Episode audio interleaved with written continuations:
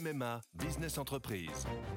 Sandrine, qui dirige une entreprise de conseil, a pris une décision. Oui, cette année, c'est décidé pour ma vie pro et ma vie perso, c'est MMA. Pardon, mais ce ne sont pas les mêmes besoins. Pas les mêmes besoins, mais le même agent MMA qui me connaît bien. Disponible et à 5 minutes de chez moi, je sais que je peux compter sur lui.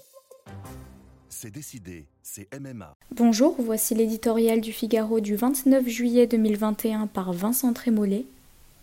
Autorité liquide.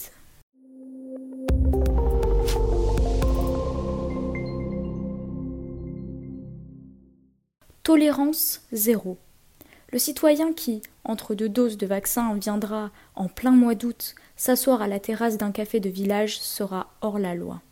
Quelle peine pour ce délinquant et le complice qui aurait choisi de le servir?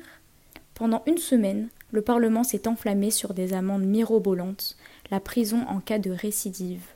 Dormez tranquille, l'État s'occupe de tout. Mais comment dormir tranquille quand il est de plus en plus d'endroits en France où l'État ne contrôle plus rien? Assez des coups de menton pour les coups de fourchette. Prenons la mesure de la violence ordinaire qui se déploie dans les centres des grandes métropoles comme dans les petites villes de campagne. L'enquête chiffrée que nous publions aujourd'hui en fait le saisissant panorama.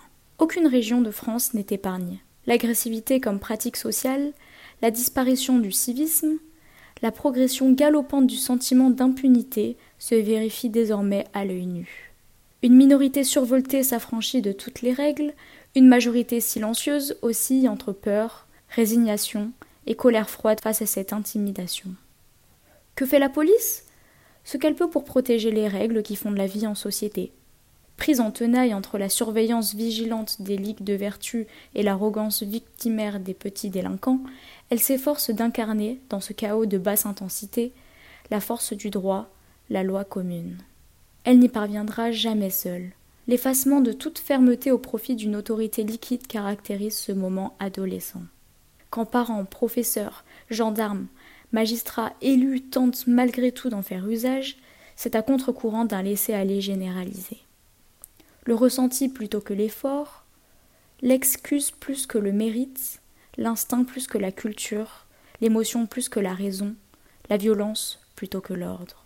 En retour, l'état faible se fait tatillon arbitraire. Il s'abîme de lois inapplicables en réglementation sanitaire à faire pâlir de jalousie et Kafka et Gogol. Au sentiment prégnant d'insécurité s'ajoute inévitablement celui d'une profonde iniquité.